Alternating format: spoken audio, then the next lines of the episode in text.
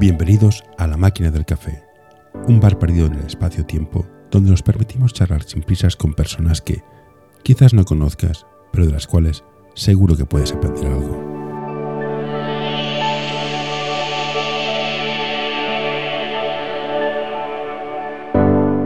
Hoy tenemos con nosotros a Ebed Mayo. Hola Ivette, gracias por apuntarte a esto que es el podcast mío de hablar de entrenadores, de baloncesto de formación y todas estas cosas. Un placer, ya lo sabes. Yo te conocí en un cursillo para entrenadores. ¿Qué dices? ¿Qué te llevó a entrenar? Porque la vida es dura. Entrenar, ¿para qué sufrir más? A ver, realmente mi primera idea de empezar a entrenar fue para ganar dinero, siendo joven haciendo algo que me guste. Era mi primera idea de buscar un trabajo con algo que me guste. Y fue entrenar el primer día un equipo de niños de sexto de primaria y me enamoró todo lo que implicaba y todo. Y a partir de ese día lo vi más como un hobby que no como ese trabajo que yo buscaba al principio. ¿Y cómo consigues entrenar a niños? ¿qué, es lo que entrenas? Tú vas a un niño y dices, va, vas a hacer entradas por la izquierda, entradas por la derecha. ¿Qué es lo que le enseñas y cómo le enseñas? Claro, para mí el reto era eh, un poco primero poner la mentalidad de tengo que explicar muchas que yo voy a dar por hecho y que tengo que aprender a hacer ese tipo de explicaciones, porque realmente yo al principio dices, ¿cómo explicas una entrada? Vale, sí, pones, si la derecha pongo pie derecho, pie izquierdo y entro. Y ese fue un poquito mi reto, más que quizás construir un entreno para niños pequeños. No sé si me explico. No, no, es, el problema de, por lo que he estado mirando de qué es, qué necesita cada niño, cómo motivarlo y cómo conseguir que haya una transferencia de conocimiento de lo que tú dices a lo que el niño hace. Que eso es muy complicado. Claro, es que, y también cada niño es un mundo y cada niño tiene su nivel. Por mucho que tengas quizás dos niños que se les dé mejor y luego tengas ocho que no se les dé tan bien, quieras o no, ninguno de esos ocho va a tener el mismo nivel y ninguno de esos dos va a tener el mismo nivel. Entonces, ¿cómo puedo yo adaptar un mismo entreno, un mismo entreno a diferentes niveles y diferentes metodologías que cada niño utiliza? Porque yo he encontrado con niños que necesitan eh, una explicación diferente, una metodología y un ejercicio diferente a los demás y tienes que aprender a dar eh, esos ejercicios, o tu explicación ya quizás tiene que ser diferente solo para que intentes que haya una fluidez como equipo a todos lo mismo. ¿Y cuando te pusiste el silbato y entraste a entrenar? ¿Fuiste sola o ibas de segunda? Empecé eh, con, un, con otro chico y no se nos dijo tú eres primero y tú eres segundo. Se nos dijo vais a tener este equipo.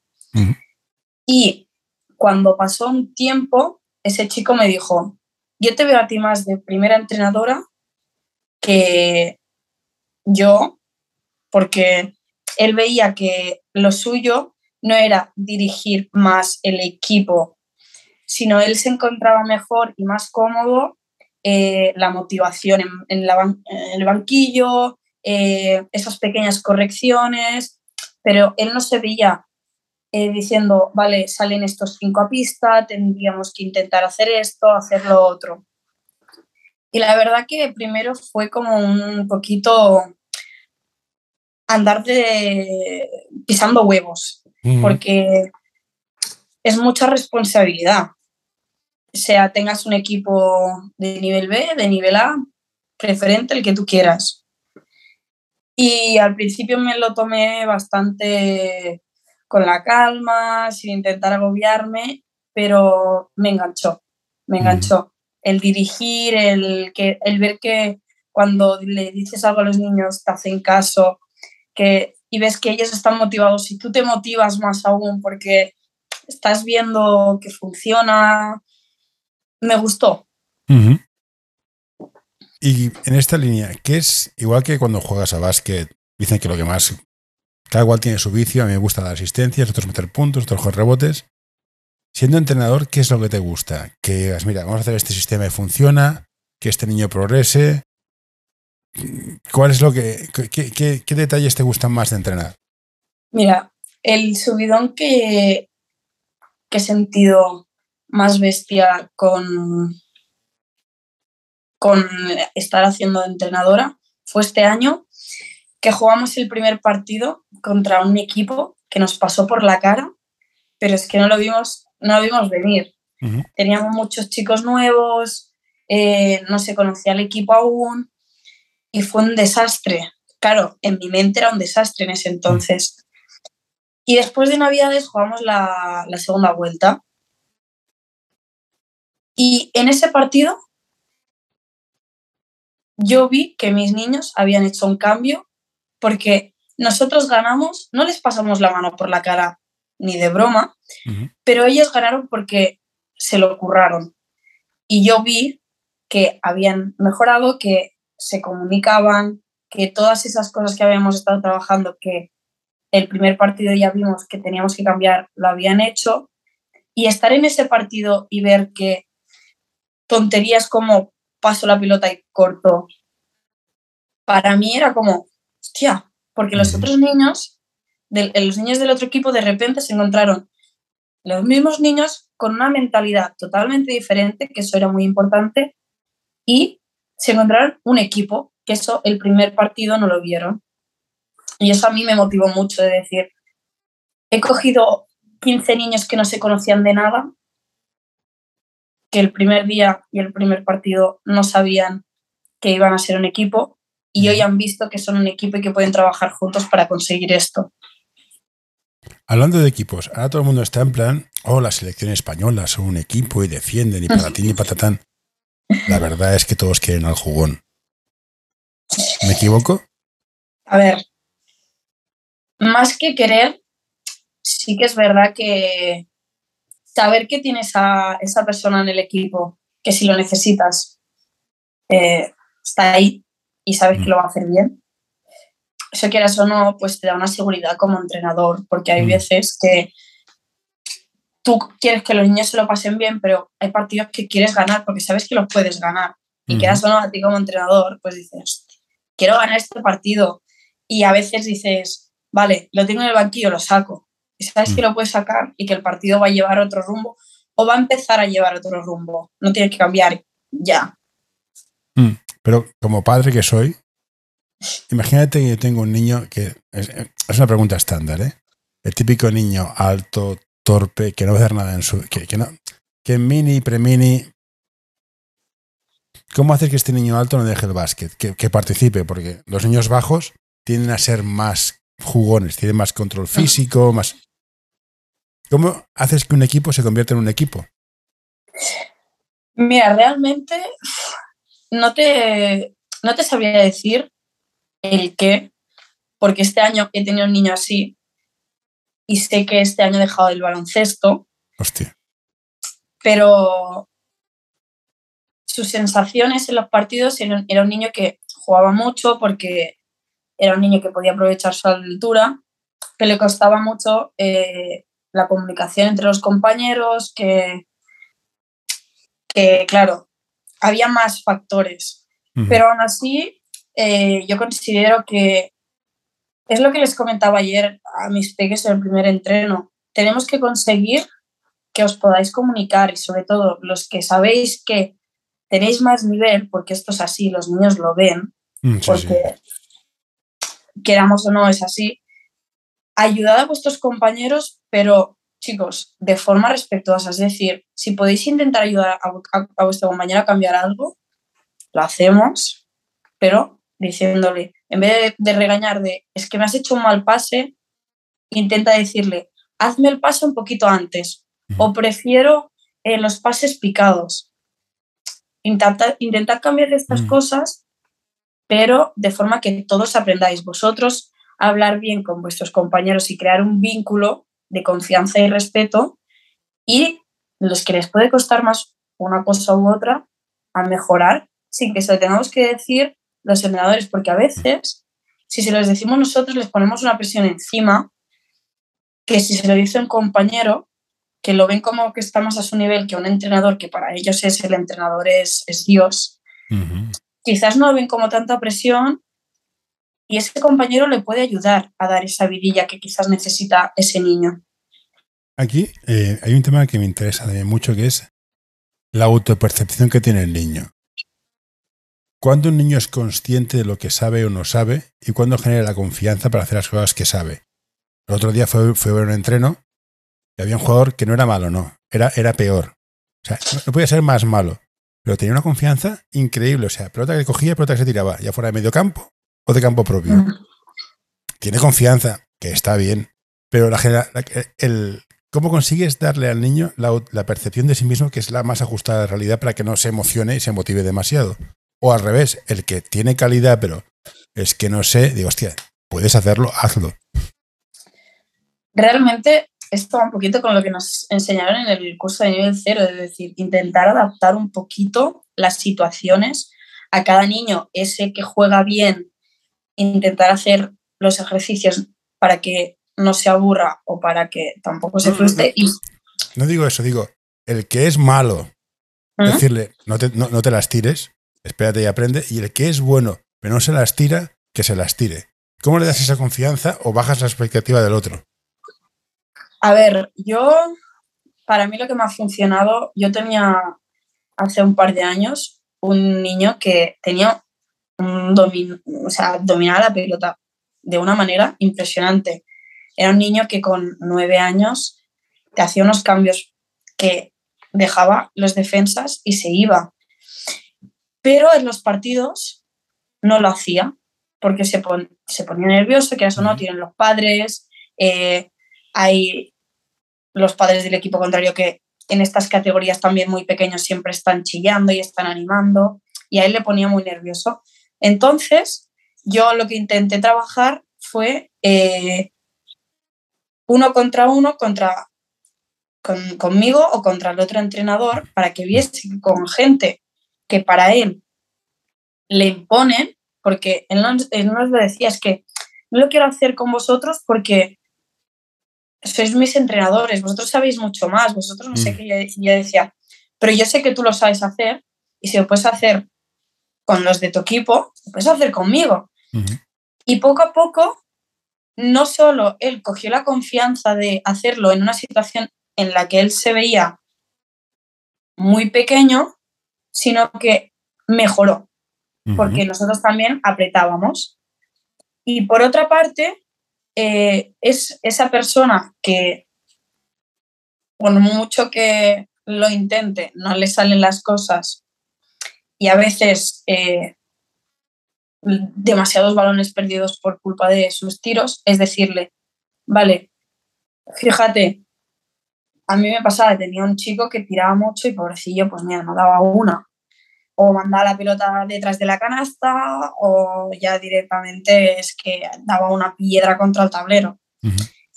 Y fue eh, en un partido, tiró quizás 10 canastas, falló las 10. Le sentamos y dijimos, fíjate cómo, eh, cómo juega esta persona. Y era un chico del equipo que pensaba mucho lo que hacía. Es decir, más o menos de su nivel, pero él antes de, él sabía que si tiraba la podía fallar y mayormente sabía que la iba a fallar. Pero él cogía la pelota la, y la intentaba pasar antes y le dijimos cuando terminó el partido, ¿qué has visto en él? ¿Qué has visto en, él? Y él nos dijo, no lo sé. Y claro, nosotros dijimos, a ver, sí, listo. Y le dijimos, vale, te explicamos, te hemos hecho hemos hecho que te fijes en esta persona porque consideramos que tenéis un nivel parecido, pero él te das cuenta que pasa mucho más el balón y que hemos hecho más puntos cuando ha pasado el balón o cuando ha tirado cuando sabía que, la iba a entrar, que, iba a entrar porque estaba más cerca o porque no tenía defensas delante o lo que sea. Y nos dijo, ah, sí. Entonces quizás es el hecho de que muchas veces él no lo va a ver por sí solito, que es malo porque a veces los niños tienen una percepción de ellos de que son Lebrón y es así, y no lo son. Entonces, a veces hay que abrirles los ojos, pero tampoco de forma violenta, es decir, ¿cómo vuelvas a tirar? Te siento en el banquillo. No, es, te voy a sentar, le das un trabajo a ese niño en el banquillo, es decir, no le estás castigando, le estás dando un trabajo, es decir, fíjate en esta persona y luego dime tal cosa sobre esta persona, sobre este tipo de juego, para que el niño, uno, no se sienta, no esté, no esté aburrido de por qué me sentar en el banquillo, dos, no se enfade, porque estos niños a veces, estas edades cuesta mucho que cuando les cambias no se enfaden, porque a veces es que estoy jugando muy bien, ¿por qué me cambias? ¿Sabes? Y, y luego eso, tener la percepción de lo que este niño está haciendo y que puede intentar mejorarlo. Obviamente no lo cambió en un mes ni en dos, lo cambió en cuatro, pero el hecho de, de que lo cambiase en, en, un periodo largo de tiempo ya fue mucho. ¿Crees que es importante que los entrenadores se saquen el título? Más allá de que la federación está presionando por temas de tener más, más ingresos. ¿Te ha aportado tener el título? Uf, sí. Sí, sí, sí. Me ha aportado muchísimo. O sea, también yo me esperaba un curso totalmente diferente al que hicimos. O sea, yo me esperaba una chapa teórica horrible. También es verdad que eh, no sé los demás profesores, pero al menos yo creo que tuvimos mucha suerte de tener a, Albert, porque yo tenía una percepción de que yo era buena entrenadora y llegué, en, o sea, terminé el curso y dije, no tenía ni idea de un 90% de las cosas que necesito para yo, para lo que yo considero que es un buen entrenador. Y yo pensaba mm. que las tenía, pero ahora me doy cuenta que había muchas cosas que no, que realmente no era así. Un tema interesante. Según las estadísticas, el baloncesto es el deporte con más fichas federativas femeninas. Mm. Según las estadísticas, las profesoras de primaria y niños pequeños suelen ser mujeres. Me faltan chicas en los banquillos. No veo tantas. No sé si tú, te has encontrado 50-50. Yo, no yo no lo veo. ¿Hay algún por qué? O... Yo creo que, bueno, eso es lo que tú dices. Mira, mm, hace, ahora en verano, hicimos el, campus. Y este año eh, hemos hecho un campus y éramos todo entrenadoras. ¿Vale? Entonces, eh, es algo que a nosotras, mm, en plan, nos gustó mucho porque conseguir que inculcar la figura de, de la entrenadora en niños pequeños es algo muy importante porque no se ve. Entonces, claro, para ellos la, la chica es la profesora, es la madre y tener un, en, en el deporte un rol femenino, yo creo que es muy importante. Y a mí me gusta mucho que sea así. Falta muchas entrenadoras sorprendentemente hay muchas jugadoras, pero aún así creo que aún falta dar mucha visibilidad a estas jugadoras. Pero hay que... Es que no sé cómo decirlo. Hay que dar visibilidad a las pocas entrenadoras que hay para motivar a estas chicas que están subiendo. O sea, no puede ser que si el baloncesto es el deporte con más chicas con fichas federadas, que tengamos tantas pocas chicas entrenadoras. ¿Por qué? ¿Tienes un por qué? He estado pensando. Creo que, por ejemplo, a mí me costó el paso de querer llevar, decir que querer llevar un equipo. Y creo que también es porque al menos hasta hace poco yo toda la vida he tenido entrenadores hombres. Siempre. Yo, a mí nunca me ha entrenado una, chica. Entonces, para mí, eh, cuando me decían un entrenador de baloncesto, yo pensaba en un chico. Y no tengo nada en contra porque todos mis entrenadores que he tenido, para mí han sido fantabulosos. Pero sí que es verdad que hasta yo creo que nosotras tenemos la percepción de cuando hablan de un entrenador de baloncesto, se nos viene la imagen un chico, porque muchas de nosotras solamente hemos tenido entrenadores. Y como chica, ¿hay una barrera que hacia cadete de segundo, junior de primero, muchas lo dejan? ¿Por qué? Chicos y chicas, pero normalmente son más las chicas que lo dejan. La edad del pavo, no, es broma. Eh, no, yo considero que hay, una... Se habla mucho del hecho de, eh, por ejemplo, la presión que tú puedes llegar a sentir eh, a nivel de cosas que te pueden estar pasando personalmente, estudios, baloncesto, en esas edades. a mí me extraña que se haya estudiado poco.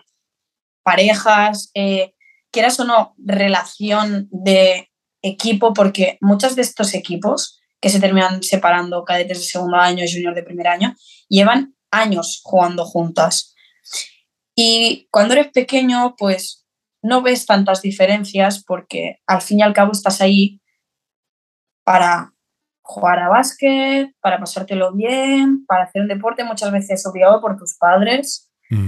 Pero vas creciendo y te vas dando cuenta de que quizás esas personas con las que llevas tantos años no os lleváis tan bien, eh, os, os, podéis entender dentro de la pista, pero fuera no, y quieras o no, eso puede llegar a causar muchos problemas porque un equipo se tiene que llevar bien, bien dentro y fuera de la pista, porque la confianza, el respeto tiene que estar.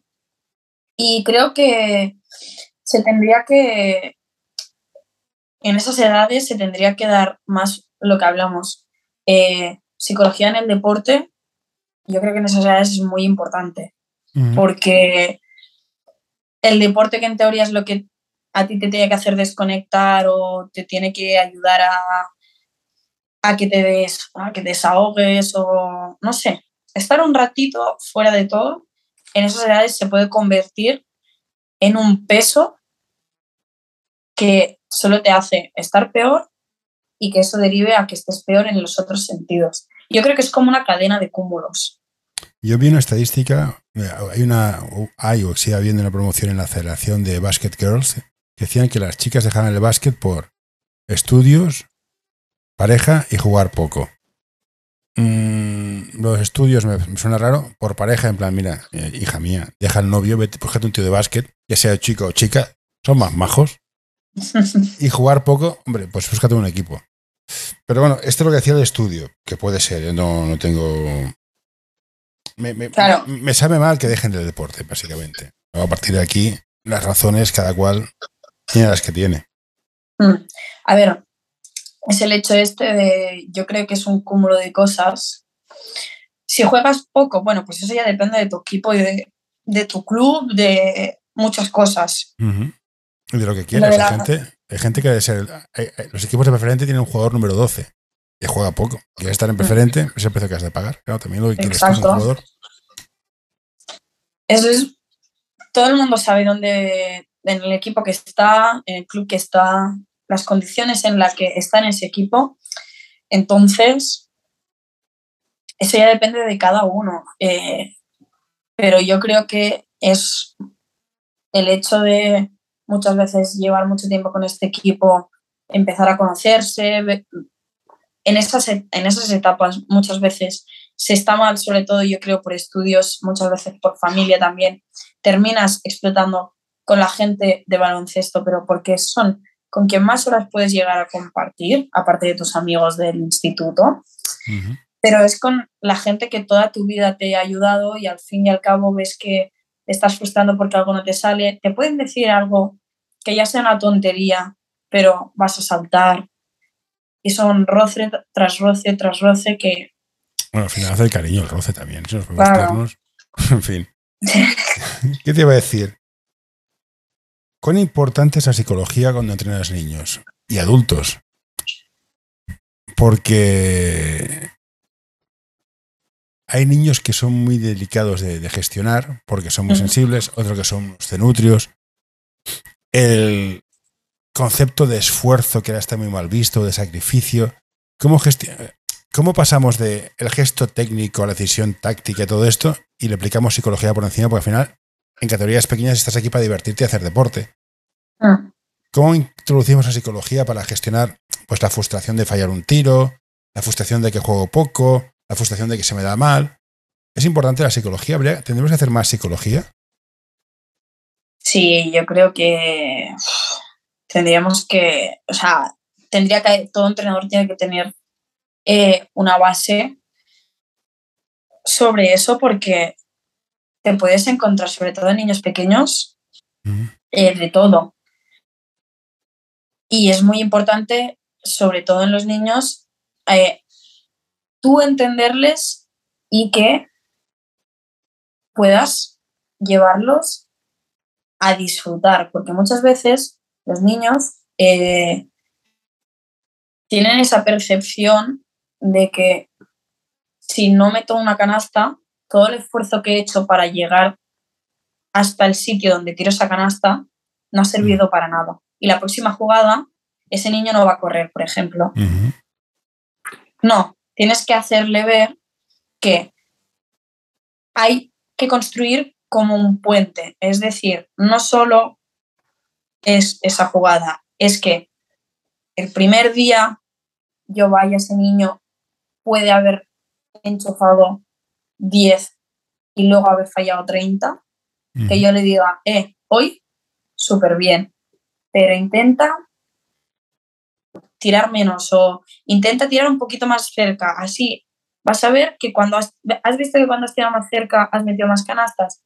Cuando estás en el banquillo, motivarlos. Venga, va chicos, eh, chocar la mano, que entre, que entre ellos se motiven, se digan cosas. Eh, hablar mucho con los padres, yo considero que depende de las edades es importante, porque en un mini en un pre-mini son niños que si ven que tienen un nivel muy diferente o tienen, esas edades pueden tener problemas en casa y ahora hablamos de padres divorciados, eh, problemas con la familia. Tú tienes que entender a ese niño y tienes que saber cómo tratarlo, porque quizás este, este niño te llega al entreno y te dice que hoy no quiere correr, hoy no quiere entrenar. Pues tú tienes que saber por qué intentar motivarlo para conseguir que no sea como un sitio más al que va, sino que sepa que ahí todos esos problemas se van por un momento. Tampoco crear una burbuja y decir, los sobreprotegemos, chicos, sois los mejores siempre. No, porque tienen que entender que los deportistas también se equivocan. Y que hacer un mal pase es hacer un mal pase.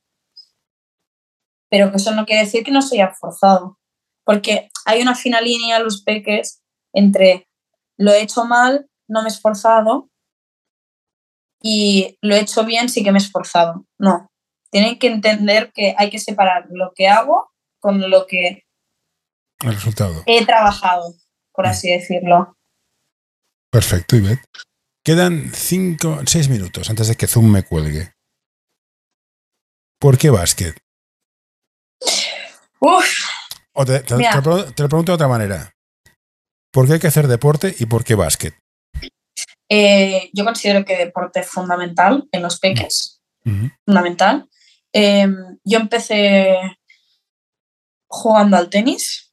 O sea, yo era team tenis y dejé el, el, tenis en primero de la ESO. O sea, yo llevo jugando a básquet relativamente poco, siete, ocho años.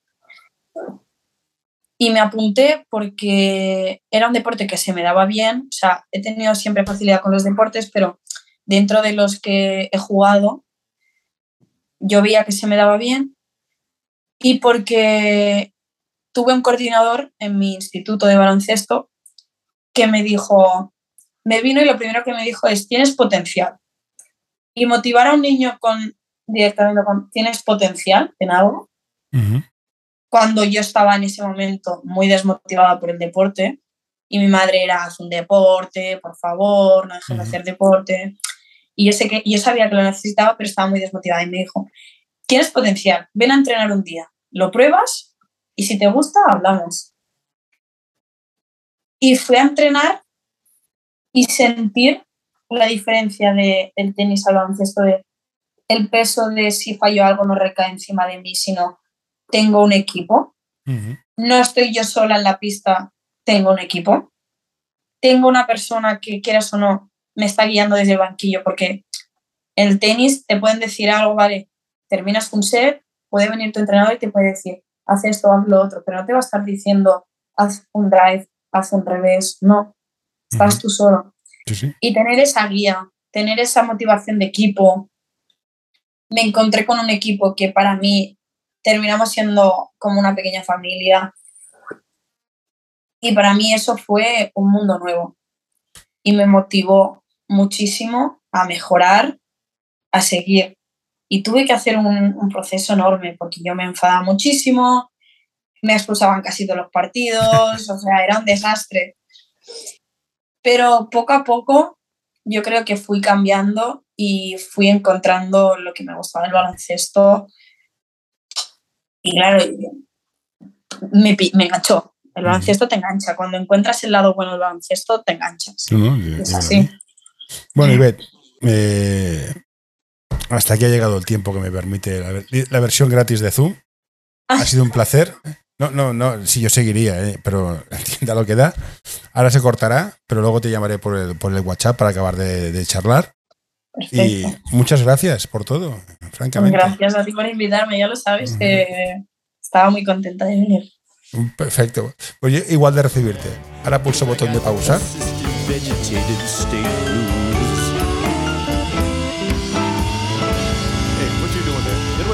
Don't, don't you touch that. No, don't you pull that plug. No, hey, hey, nurse, nurse.